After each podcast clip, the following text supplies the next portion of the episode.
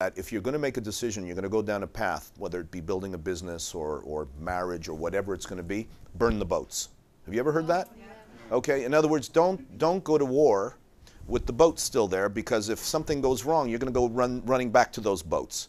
I quit. I said no. I burnt the boats. And I said, okay, you got to find the way. You got to go somewhere else. And it was for the reason that you just brought up now. It was to make sure that whatever I was going to do was going to make sure I was going to have time with my kids, with my family. And in becoming an entrepreneur, first of all, you, you're going to work hard, but you control your own time. And if you do it in your own city, then you're going to be present for your family.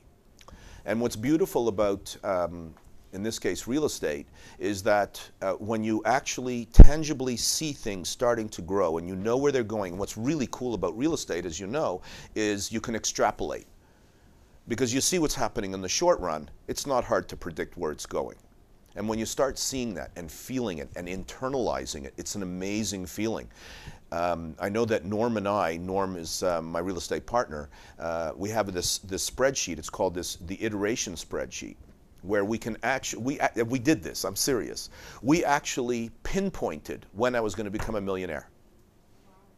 I used to ask him all the time, you know, how long is it going to take? When am, when am I going to make my first million? And this spreadsheet, by plugging in the right numbers and the property and where it was going and the next property and the return, et cetera, et cetera, literally told me that I was going to be a millionaire by a certain age. And I was going to make 10 million by a certain age. It's a great sheet. But all of that to say, when you know you're on the right path and you're doing it for yourself, it's easy to find the time to spend with your kids, with your family, to travel, etc., etc. Uh, and that's the other part of it is you're going to work really, really hard, but you're also going to take that time off when you want to take it off. Versus you work for a company, as you well know, I don't know, they give you two, three weeks, they usually choose when you're going to take that time off, and then you got to be there from 8 till 6 or whatever it is. And there's not a lot of flexibility when you work for yourself, when you're investing in real estate in particular. Guess what? I'm tired. I really need some sun. It's cold. I'm going. and that's it.